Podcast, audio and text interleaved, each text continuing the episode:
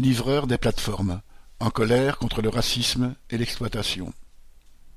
Vendredi 18 juin, des livreurs de plateformes, tels Uber et Deliveroo, manifestaient place de la République à Paris.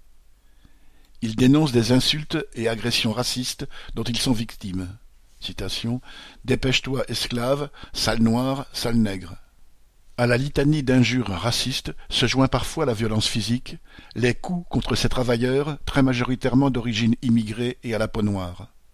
Face à cette haine, les livreurs à vélo et à moto en appellent à la dignité.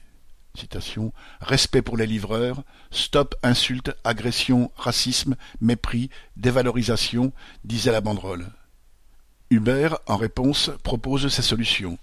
Pour combattre la violence, la plateforme promet citation, des actions concrètes pour sensibiliser les utilisateurs au respect des différences.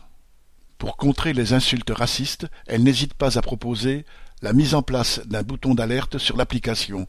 On croit rêver. Ce mépris est révoltant, mais totalement à la mesure de ce que sont ces exploiteurs de livreurs de repas à domicile. Et c'est toute la façon dont ces travailleurs sont exploités qui est une véritable insulte. Ce sont des délais de livraison qui contraignent à prendre des risques en zigzagant entre les files de voitures pour récupérer à la clé quelques euros pour la livraison d'un repas des journées de douze heures pendant des semaines de sept jours pour espérer un salaire de mille deux cents euros à la fin du mois avec l'obligation d'entretenir son propre vélo ou sa propre moto. C'est aussi la radiation de l'application sur simple plainte d'un client ou d'un restaurateur.